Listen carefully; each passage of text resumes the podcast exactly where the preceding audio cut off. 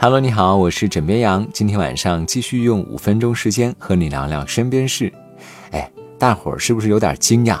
哇，羊儿，你也太勤奋了吧！大过年的还更节目，是因为热爱工作吗？是因为心心念念着听众吗？嗯，我只想说，是因为我想以后过年的时候啊，我能够有底气多发点红包出去，努力挣钱，争取今年存款破五位数。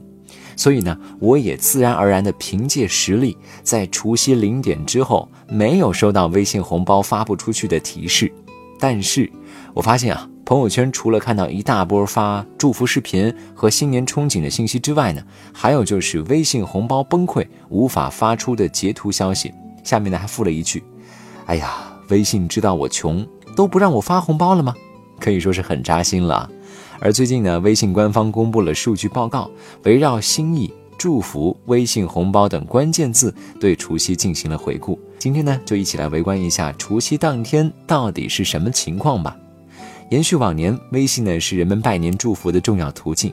在春晚开始前的十九点到十九点五十九分，则成为了大家用朋友圈和视频动态记录除夕瞬间的高峰时段。而二十点到二十点五十九分呢，成为了除夕送祝福的高潮。说到新年，微信红包也不能缺席。在今年的除夕红包军团中，九零后用户首次一跃成为主力军。收取和发送红包数量都占据首位，而紧随其后的是八零后和七零后。哎，所以九零后群体已经不再是我们曾经眼中的小孩了。再来看一看除夕收发红包总次数最多的城市排名数据，第一名是北京市，第二名是重庆市，第三名是成都市，第四名是深圳市，第五名是广州市。突然想问一下，扫嗨的朋友，你们是什么情况？是不是不发微信红包直接发现金呢？有没有上海的听众帮忙解答一下好不好？接着啊，再跟你分享一个消息：除夕晚上呢，我们共同创造了一条不可思议的曲线，它记录了刚刚过去的除夕里，在微信和 QQ 上发出的个人红包总数量的实时变化。发红包最猛的两个时间点呢，分别是晚上的八点左右和零点左右。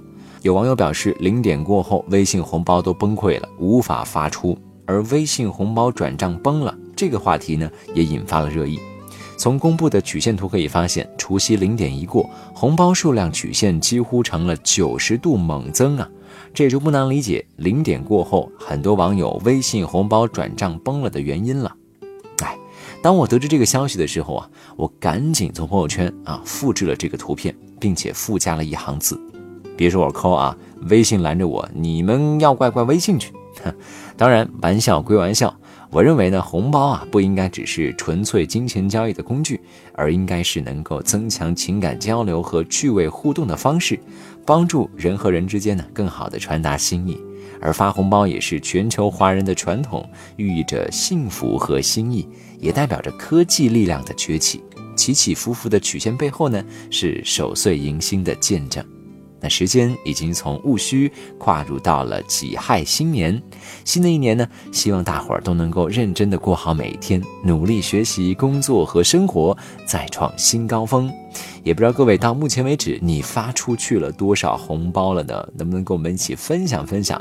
都欢迎你在节目下方一起留言。好了，今天跟你先聊到这里，我是枕边羊，跟你说晚安，好梦。